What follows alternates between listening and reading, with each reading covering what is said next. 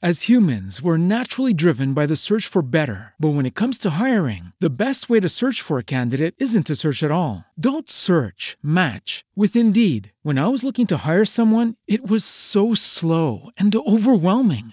I wish I had used Indeed. If you need to hire, you need Indeed. Indeed is your matching and hiring platform with over 350 million global monthly visitors, according to Indeed data, and a matching engine that helps you find quality candidates fast. Ditch the busy work. Use Indeed for scheduling, screening, and messaging so you can connect with candidates faster. And Indeed doesn't just help you hire faster. 93% of employers agree Indeed delivers the highest quality matches compared to other job sites, according to a recent Indeed survey. And listeners of this show will get a $75 sponsored job credit to get your jobs more visibility at Indeed.com slash podcast. That's Indeed.com slash podcast. Terms and conditions apply. Me chame de Ismael. Faz alguns anos, não importa exatamente quantos, tendo pouco ou nenhum dinheiro no bolso e nada em particular que me interessasse em terra, quis navegar um pouco e ver a parte líquida do mundo. É meu jeito de expulsar os maus humores e regular a circulação. Plural apresenta O que ler agora?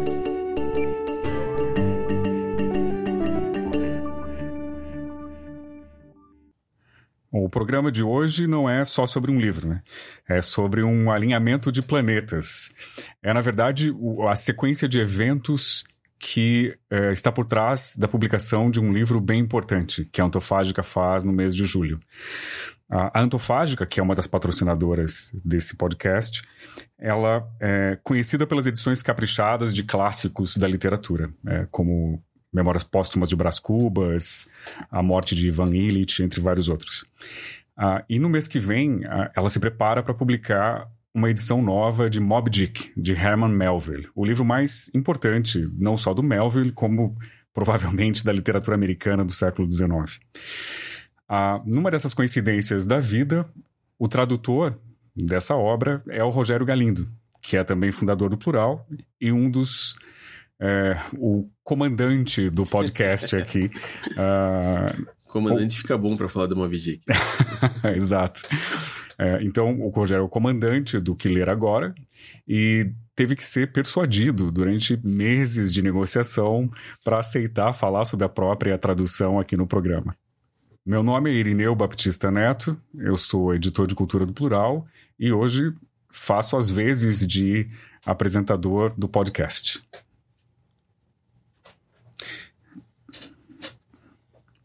O alinhamento de que eu citei há pouco é, diz respeito ao fato da Antofágica ser uma das editoras é, ligadas, patrocinadoras, parceiras do podcast.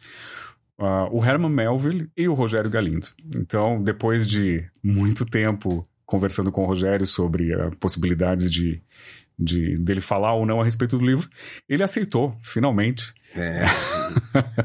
Vamos lá. Porque você. Teu, teu maior problema é que você é humilde demais. Você é um humilde crônico. Num mundo onde as pessoas só sabem alardear os seus feitos, você não quer nem conversar sobre a tua tradução num programa que fala de literatura. Não, não é, não é, não é humildade. Às vezes é só assim. É, receio, né, de você falar bobagem, sei lá, o livro é tão bom, não quero estragar. Mas, assim, o fato é que, é, é, sem dúvida, é um dos lançamentos mais importantes do ano, né? É, é, um livro grande, né? Ele tem proporções grandes. Quantas páginas você traduziu? A Cara, a eu, eu acho que vai ficar... Eu não lembro agora de qual, mas ficou com 700 e tantas. Ainda mais porque tem... Além do livro, tem né, prefácio, pós-fácio, etc. Assim, então, são, são quatro textos que tem junto. Então, ficou com 700 e 22, acho. É, é alguma coisa assim. Isso sem contar os textos que acompanham a tradução. Não, isso acho com, com tudo, assim. Acho que, se não me engano, vai, vai sair por aí. Normalmente é, é isso que tem, né? Você tá com uma edição antiga na mão, que acho que é até maior, né? Da, da Kozak, acho que tem umas 900, né? Não sei. Mas é, é enorme o livro, assim. É, dá, dá um trabalhão. Tanto que levou oito, nove meses aí para traduzir, porque é, é, coisa, assim, é bastante coisa. Assim. E eu lembro que numa, numa das nossas conversas a respeito da, da, da, tradução, você comentou que era um livro que você sempre quis traduzir. É, por quê? É. Não, porque primeiro porque a gente sempre quer traduzir o que gosta, né? Então é um, um livro que, que, desde o fim da adolescência que eu é, o Moby Dick tem isso, né? Porque apesar de ser um livro sério, importante, que nem você falou, né? Um dos mais importantes da literatura americana tal. Mas ele é um livro que, que não. Pode, pode ser lido por, sei lá, desde a adolescência, né? Assim, não é. É, é um livro chato, um daqueles livros cabeça difíceis, assim. Não, ele é, é conta uma história de aventura tal. Então, mesmo adolescentes tal, costumam se interessar e eu, eu fui nessa, né? Então, acho que, acho que não era adolescente mais, mas já tinha uns 18 anos, assim. Então, li pela primeira vez, gostei bastante e fiquei com o livro na cabeça, assim, sempre foi um dos meus favoritos. E, e... agora, por outro lado, se eu tinha vontade de fazer, também tenho medo, né? Porque a, a linguagem do Melville não é, não é fácil, tá? Então eu ficava sempre com receio de. Que às vezes, quando você quer traduzir um livro, você vai na editora e fica pentelhando, né? Vamos fazer, vamos fazer, vamos fazer. Eu já fiz isso algumas vezes, normalmente é errado, mas às vezes você convence a pessoa. E mas nesse caso eu nem tava fazendo força, assim, porque eu pensei, putz, talvez seja uma má ideia, né?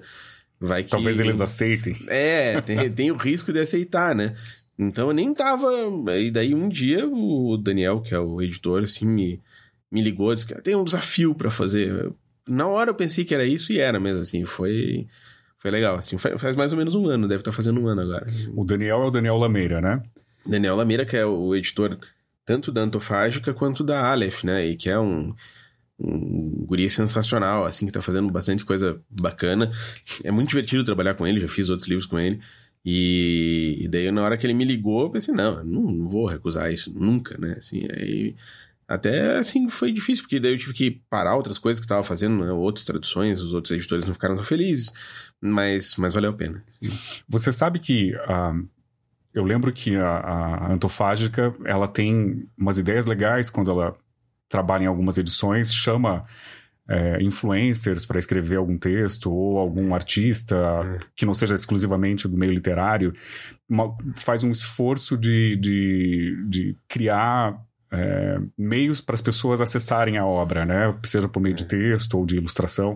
Você sabe se os bastidores do Mob Dick, o que, que vai rolar nessa edição? É, não, é, eles têm isso, né? Já, eles falam que são clássicos para os novos tempos, né? Então, para justamente chamar uma moçada nova para ler, né? Tanto que a tradução tem a ver com isso, assim. A gente fez uma tradução mais com uma linguagem que tenta não ser difícil, né?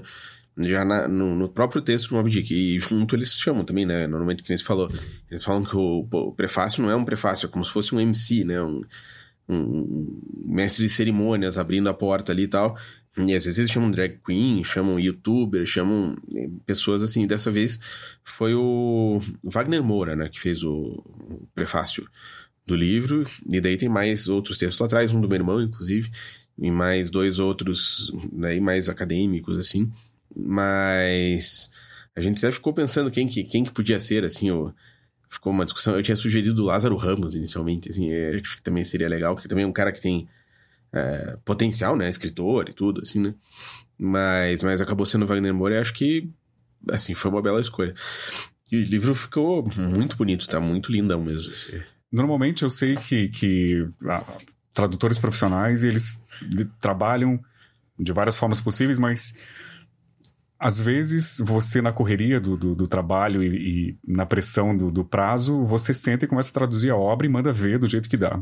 E às vezes, como é o caso, sei lá, de traduções mais especializadas, para citar, como você falou do teu irmão, o Caetano Galindo, para citar o Caetano mais uma vez, uh, o Ulisses, que aí é, são obras que são objetos de estudo do tradutor, o tradutor faz mestrado, doutorado, pós-doutorado sobre o livro e acaba traduzindo nesse processo. Uhum.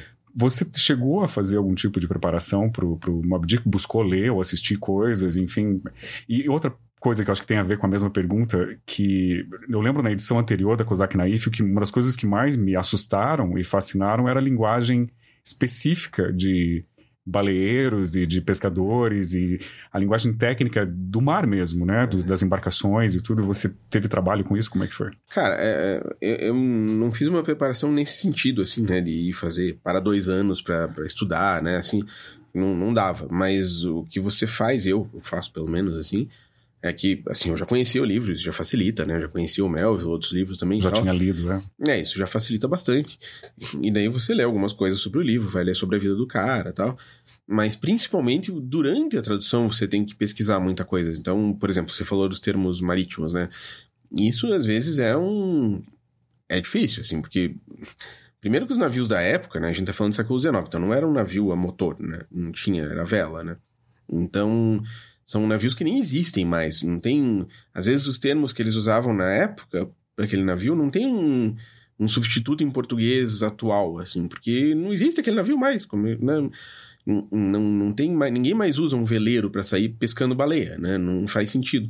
Então tem peças do navio, partes que, que nem existem mais. Tem instrumentos que eles usam na, na caça à baleia, por exemplo, que, uh, que não se usam mais. Assim. Então você tem que ficar fazendo pesquisa de época, fazer pesquisa de vocabulário, fazer pesquisa de, eu achei alguns glossários náuticos assim que foram salvadores assim mas é, é meio desafiador mesmo. A gente tem também revisão técnica, né, para isso, para você vai passar, já passou no caso, né, pela por uma pessoa que, que tem mais conhecimento sobre isso, porque sempre corre risco de você ter falado bobagem, né? Mas o, o principal é isso, durante a tradução você ter a paciência de, às vezes, por mais que tenha pressa e tudo, você parar e ficar uma, duas horas procurando alguma coisa, um livro, um site, alguém que saiba, assim, é, faz parte, assim, mas às vezes é difícil. Você seria capaz de lembrar de um, algum pedaço que foi particularmente difícil da, da tradução ou alguma história curiosa sobre? Não, tem os nomes das velas no inferno, porque não é só dizer vela, né?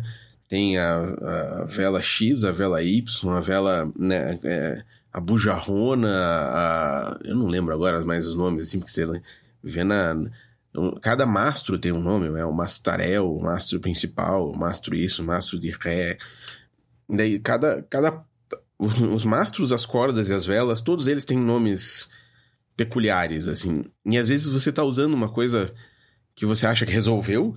Por exemplo, lembro Gávea, que é aquele lugar no topo do mastro que o sujeito fica lá para tentar ver a baleia.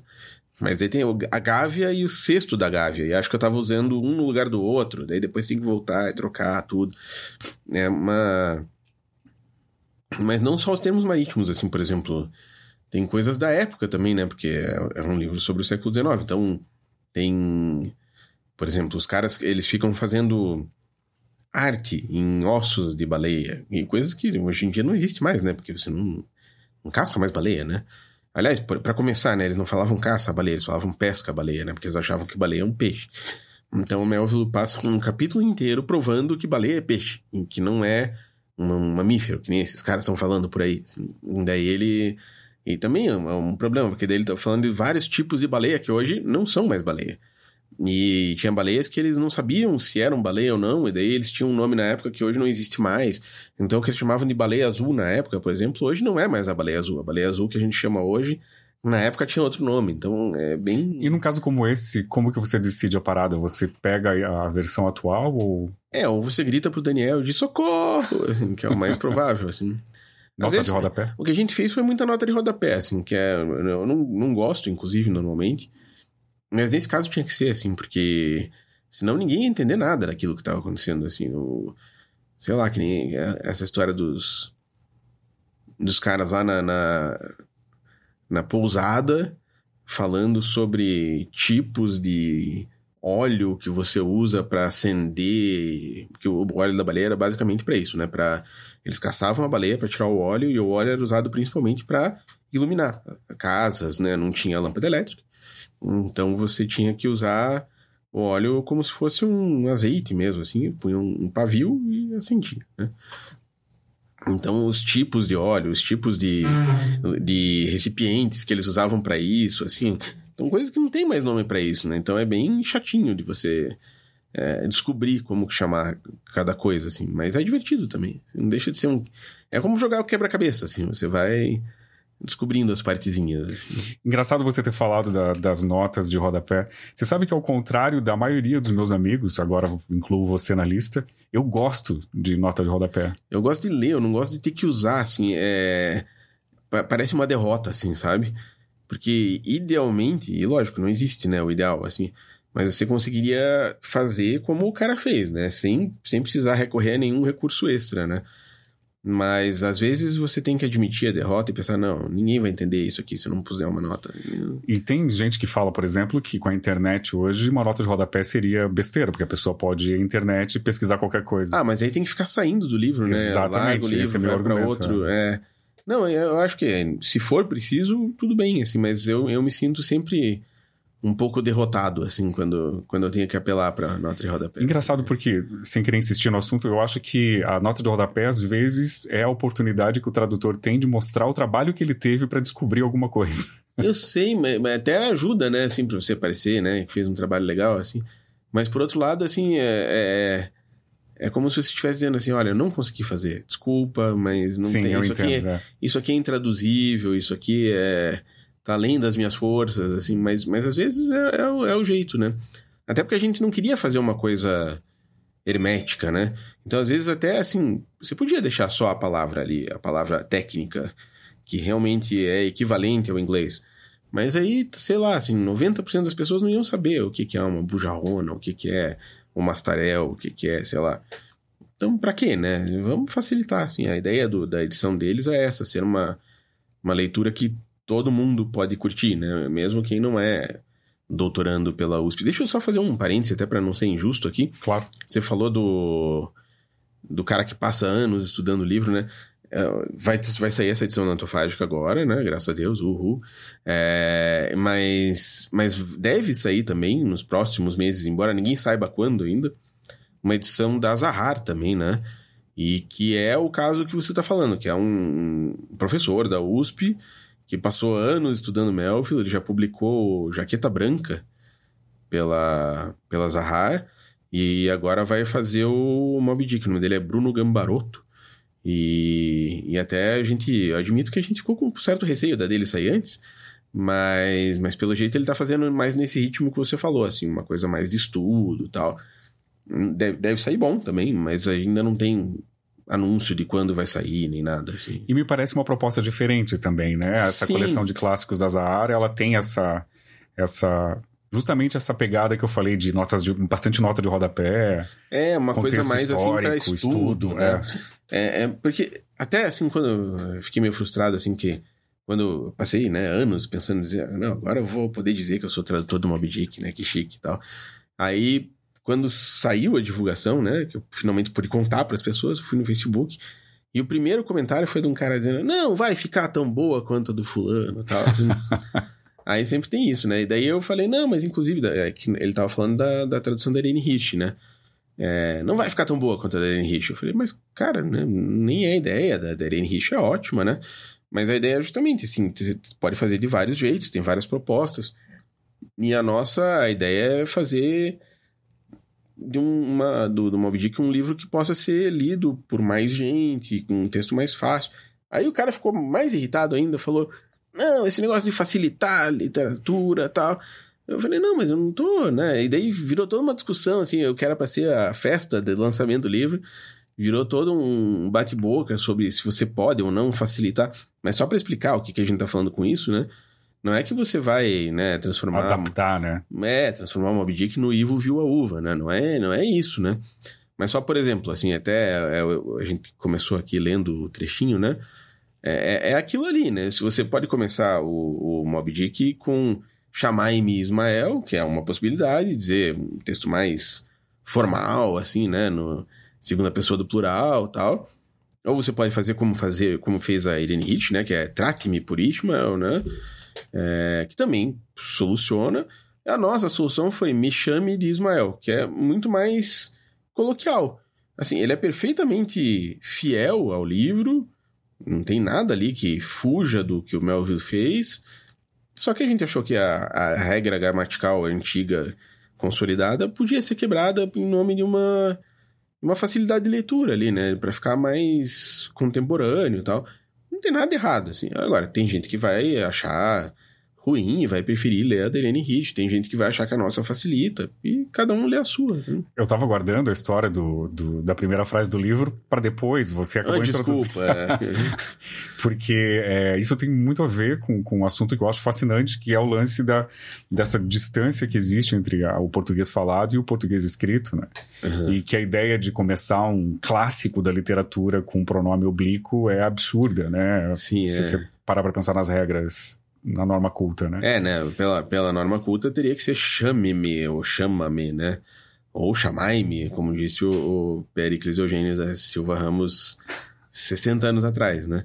É, mas assim, até eu fiquei na, no começo, eu fiquei um pouco com o pé atrás, mas aí eu achei uma coluna do Sérgio Rodrigues, que é um cara que eu respeito muito. Eu gosto muito dele também. E, e ele tem uma. Tinha uma coluna, não sei se ainda tem, uma, uma série de colunas que ele falava sobre começos de livros. E, e daí ele falou que ele nunca tinha falado do Moby Dick porque as traduções não ajudavam a criar o clima que ele esperava para ser o equivalente do original, né? Que é muito bonito, né? Call Me Ishmael. E daí ele disse que não, é, as traduções não, não, não são legais, elas tinham que começar com Me Chame De. E daí eu pensei, não, se o Sérgio Rodrigues disse, o Caetano disse, eu também acho, o editor permitiu, não, vamos lá, vamos de uma vez. E, e eu falei pro Caetano, né, que é o meu irmão, que é tradutor mais experiente, ele falou, não, o Oswald Andrade já dizia que era para fazer assim 100 anos atrás, então vai nessa, então vamos lá. Muito bom. Se ele, até, até o aval do Oswald Andrade também, então tá, tá garantido. Uma das coisas que, que eu tava vendo, não sei se você sabia, que existe um festival é, deve existir vários, na verdade, mas tem um famoso da, a respeito do, do Moby Dick na cidade de Mystic, em Connecticut. Já ouviu falar disso? Não, mas eles são bem loucos, né? Tem lugares reproduzindo a, a, a, igreja, né? Tem... Mas o que me chamou a atenção nesse festival é que eles, as pessoas se reúnem numa embarcação, que acho que é um dos últimos baleeiros existentes, assim, alguém conseguiu preservar e tal. É, e o público, o festival funciona assim: o público vai até essa embarcação e tem alguém que, uma espécie de mestre de cerimônias que controla a situação toda, e é feita uma leitura do livro inteiro. Nossa. Com todas as pessoas que estão presentes. Então você se candidata para um ler. Papel, assim, Isso, né? e aí cada um lê um trecho, eu não sei qual é o tamanho do trecho, se varia de acordo com o número de participantes e você entra na vez. Então, a leitura começa ao meio-dia de um dia e termina no meio-dia do segundo dia. Nossa então, são Senhora. 24 horas de leitura. Mas eu acho que. é, depois eu fiquei me perguntando se esse era o tempo necessário para ler o livro, mas eu acho que não, né? Eu ia te perguntar. É, vamos supor que sejam 720 páginas para facilitar contra 30 páginas por hora. Acho que dá, dá. Dá para fazer. Vamos tentar? você ainda tem o hábito de, de, de ler as traduções é, antes de, de entregar para editora, né? A, a, as traduções dos outros? Não, as tuas. Não, tem que fazer, né? Você lê várias vezes, assim, né? Mas. Não, porque em vez de você, sei lá, ir lendo e revisando ao longo do trabalho, você Não, faz o no- trabalho e revisa e lê depois. no né? final, no É. final, a ideia E é essa. é. Nessa ideia de. Mas é que acho que não adianta te perguntar quanto tempo você É levou que é ler. difícil, né? Porque depois, que eh, quando você lê pra traduzir, né? Você lê mais devagar, né? Pra Sim. ir vendo. Não é que nem você sentar pra ler um livro por, por diversão, né? Mas acho que acho que 24 horas é um tempo razoável. Dá pra fazer uma aposta aí que acho que funciona. assim. Mas é, uma coisa também que, que eu queria te perguntar é a respeito do, do, do porquê que o livro é importante. Eu sei que, assim, a explicação longa, é, a gente pode ficar falando muito disso, mas, assim, de maneira breve, a- o valor do, do Moby Dick como clássico existe por quê?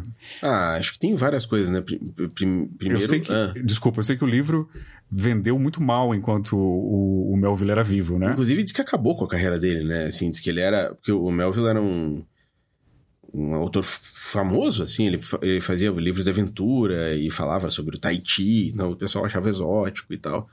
Mas aí ele fez esse livro que é muito mais eh, ousado, né?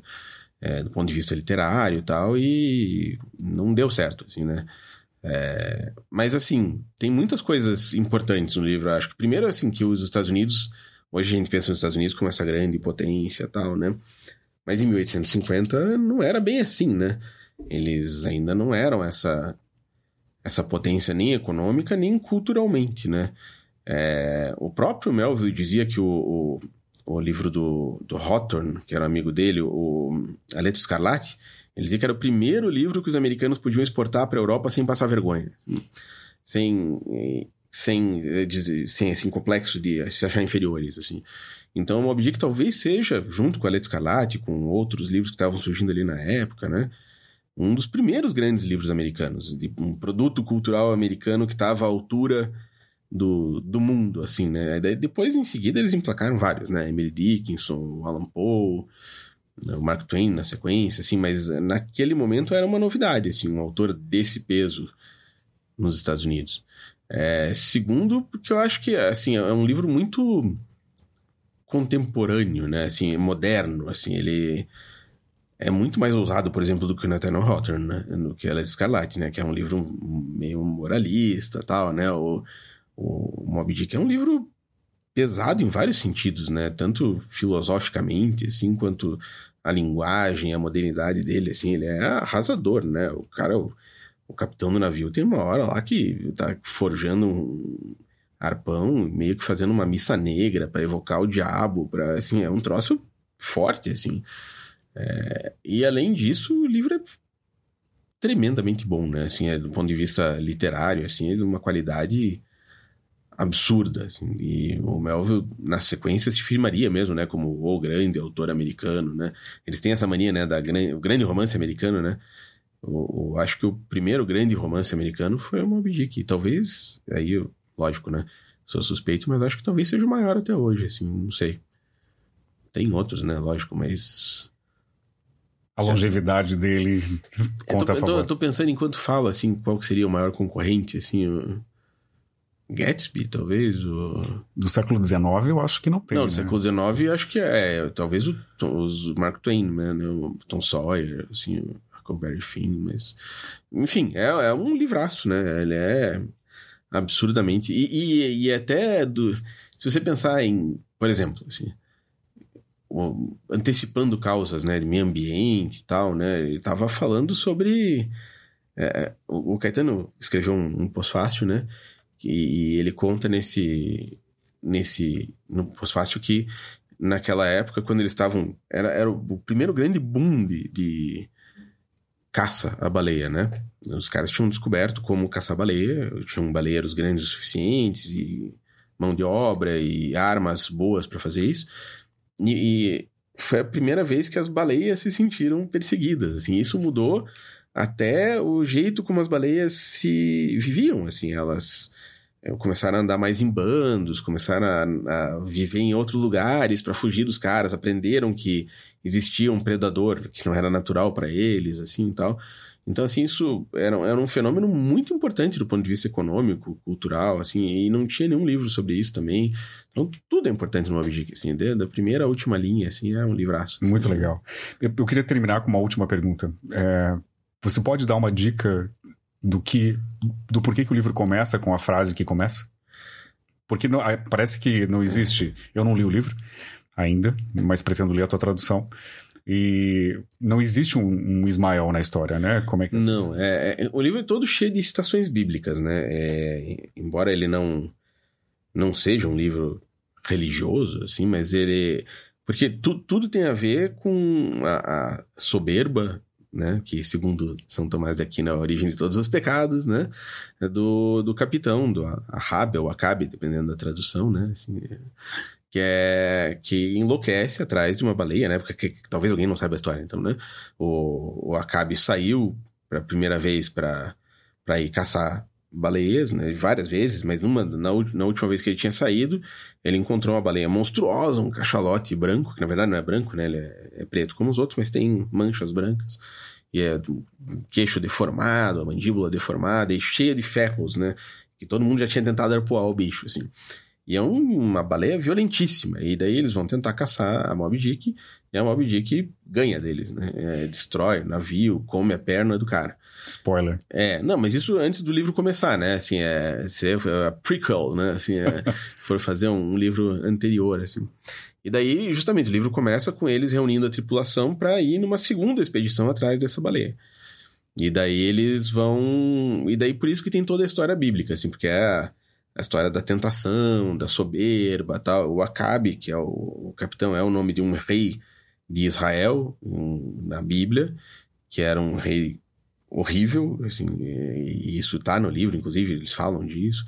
Aí, por exemplo, tem um profeta no livro que prevê toda a calamidade que vai acontecer, que chama Elias, que é o nome de um profeta bíblico. E tem várias citações que você vai vendo ali que vão montando um cenário de uma história bíblica completa, assim. E Ismael na Bíblia é um, um sujeito que sobreviveu a uma calamidade e sobreviveu para contar. Ele é meio que Deus poupa ele para ele poder servir depois de alerta para os outros. Olha, não faça isso que dá errado, né? Então, quando o cara diz no começo, na primeira frase do livro, ele diz: Me chame de Ismael, ele está dizendo: Olha, esse não é meu nome, mas me chame assim porque esse é meu papel nesse livro, né? É, eu tô aqui para relatar um desastre. Então, a Margaret Atwood diz isso, né? Que a, o brilho da primeira frase do, do, do Moby Dick é porque são só três palavras, mas conta tudo, né? Para quem sabe, e na época as pessoas liam mais a Bíblia do que hoje, né? A gente tá falando dos Estados Unidos puritanos do século XIX, assim. Então eles sabiam quem era Ismael, assim. Não é... Talvez hoje pra gente tenha se perdido isso, né? Mas na hora que ela diz, me chame de Ismael, o cara dizia, opa, esse cara aqui tá, tá dando uma pista, né? Então, em três palavrinhas, ele já entrega muito do que vai acontecer, que vai ter um desastre, que esse cara vai sobreviver, que ele é que tá contando tudo. Então já tem uma série de, de pistas ali. E ninguém, e ninguém, nunca sabe o nome dele de verdade. Assim. É, não, em nenhum momento do livro aparece assim o, o nome dele. Ele é uma figura meio obscura ali, assim. E ele não tem uma participação grande na história. Assim. Ele é só, assim, na, na, na tragédia, assim, né? Na, na, ele, é, ele, aparece durante boa parte do livro, mas ele não é fundamental para a história, a não ser por ter sobrevivido. Eu queria dizer que foi muito legal te entrevistar, cara. apesar, é. apesar, de conversar com você todo dia, durante horas. Pois é, a gente. É, agora eu fico só pensando que Tomara que eu não tenha estragado o gosto da pessoa por abrir o livro e, e ver. Mas, mas assim, é, é, importante mesmo dizer assim, se você me permite, sim, que o livro, independente da tradução, o livro é muito bom. O livro é muito bom. Então, se você for ler na tradução da Irene Rich, se for ler na do Pericles, na, nas primeiras que tinham lá, esqueci o nome da, da primeira tradutora que tinha agora, de, de, fui falando, Berenice Mendes. É, vale a pena, assim, tem uma da Landmark também, não tem problema, leia qualquer uma. Mas leia o livro porque é, é, é bom demais, assim. É, e, e a edição da Antofágica, além disso, tem umas ilustrações maravilhosas, capa dura, papel bonito, pós-fácil lindo, cheiroso, é tudo. Assim, é muito boa, vai, vai valer a pena. E na verdade, acho que é, é importante dizer também que as traduções, isso que está acontecendo agora, que vai sair a tua tradução e vai sair mais uma pela Zahari, que já existem outras é, isso tem. Acho que foi a Susan Sontag que disse isso, que é importante que as traduções sejam renovadas com o tempo, né? Porque uma tradução não é. é eu adoro a imagem que é, o Caetano faz. A gente tem que parar de citar o Caetano nesse programa. Não, nunca. É. que a, a obra original é uma espécie de partitura musical e a tradução é a interpretação. Sim. Essa ideia eu acho muito legal. E envelhece mais rápido, né? A tradução envelhece mais rápido que o original, assim. É, é normal que você precise de traduções novas. A da Irene Rich ainda tá bem, bem recente, mas, por exemplo, a do Péricles Eugênio, hoje em dia você lê ela e você vê, não, isso aqui é um, é um livro que não, não foi escrito hoje, assim. Uhum. Dá pra ver, assim. Mais do que o texto do Melville, assim. Envelheceu mais rápido que o texto original. E vai ser assim, a nossa também vai envelhecer, daqui a 30 anos vai precisar de outra, assim. Muito legal. É. Mas é isso, o livro vale a pena. Eu, eu sou um evangelista do Mob Dick. Muito bom. Obrigado, Rogério Galindo. Semana que vem você está de volta no teu posto de apresentador, por favor. não, não, vai todo mundo querer só você. Se você acompanha o podcast, você sabe que só é possível tudo que a gente faz aqui pelo apoio de sete editoras independentes que a gente faz questão de citar aqui justamente por estarem permitindo esse trabalho que a gente faz, e são elas a Aleph, a Aleph que faz um trabalho muito bacana de ficção científica, caso você goste, é a Antofágica, que justamente é o tema do nosso episódio de hoje, né? A Arte e Letra, que é uma editora aqui de Curitiba, que publica tanto ficção quanto não ficção, quadrinhos.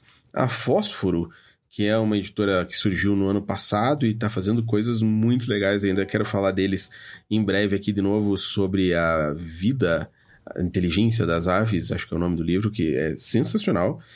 a Mundarel, que tem publicado livros muito importantes da Europa que não chegariam aqui de outro jeito. Esse é um papel que as editoras independentes têm feito e livros muito bacanas. A Rua do Sabão, que publica livros nórdicos, mas não só isso, tem publicado também romances americanos e agora está publicando livros brasileiros.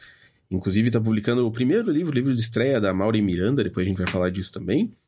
E a Tabla, que é especializada em Oriente Médio e publica romances, livros de poesia, contos sensacionais vindos do outro lado do mundo. E o Irineu agora vai falar de um dos livros dessas editoras que está saindo aqui, que é da Mundarel. Bom, a proposta que, que a gente faz aqui é sempre de toda semana destacar algumas obras ou uma obra de cada uma das editoras que, que são parceiras do, do podcast. E a Mundarel está lançando um livro é, é, muito legal. Eu quando descobri quem era, eu não tinha ligado o nome à pessoa, tá? Eu li que era. O livro se chama Obras Completas e Outros Contos, e o autor é o Augusto Monterroso. Meu espanhol não é assim tão bom, é Monterroso, mas Monterroso.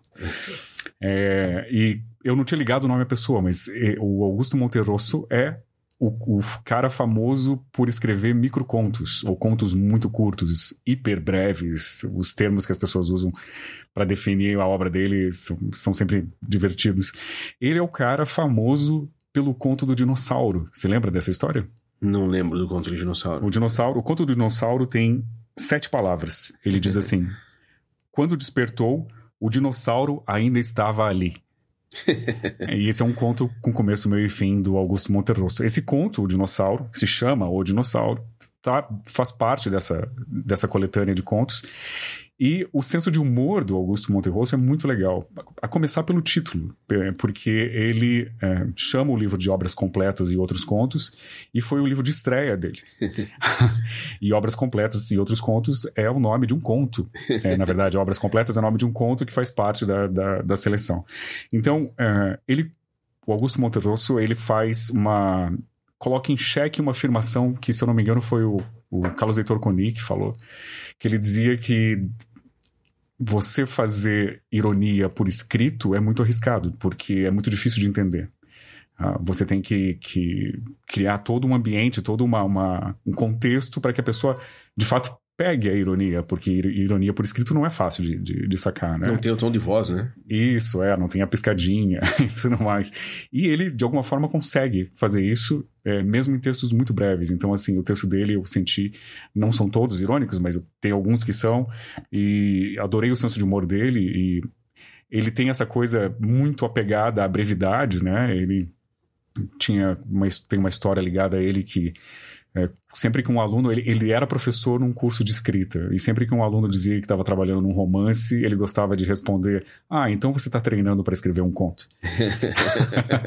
que normalmente é o contrário, né? Isso, ele achava que, que na verdade, a, a, brevidade era um desafio maior e era mais complexo você dar conta de uma história é, num espaço pequeno. E na verdade ele escrevia várias outras coisas e sempre com essa pegada mais, mais breve, né? Tanto e é um ensaios. cara que acho que não tem muito aqui em português, né? Eu não, não lembro de ter visto, pelo menos. Não, não. E assim, é, eu fui atrás para entender a, a, história da vida dele. As pessoas gostam de chamar ele de Tito, porque falam que Augusto é muito é formal, muito é muito longo. então é o Tito.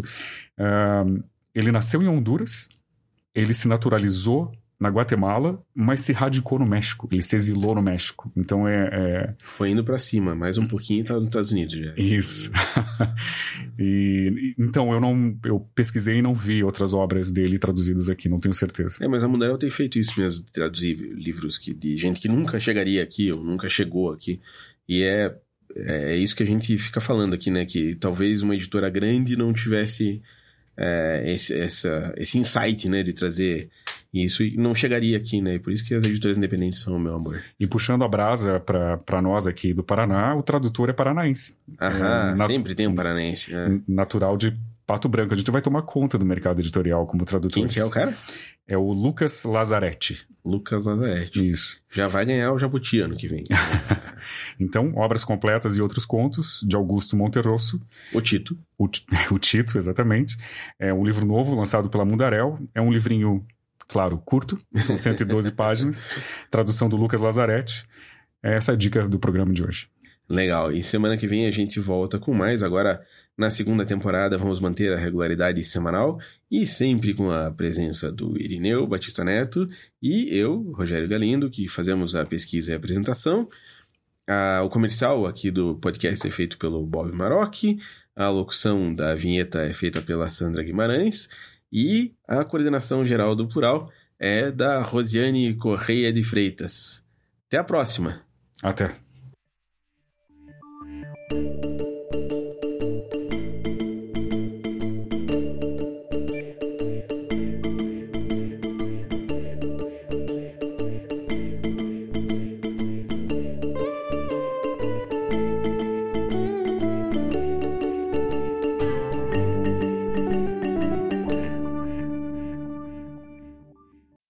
As humans, we're naturally driven by the search for better. But when it comes to hiring, the best way to search for a candidate isn't to search at all. Don't search, match with Indeed. When I was looking to hire someone, it was so slow and overwhelming.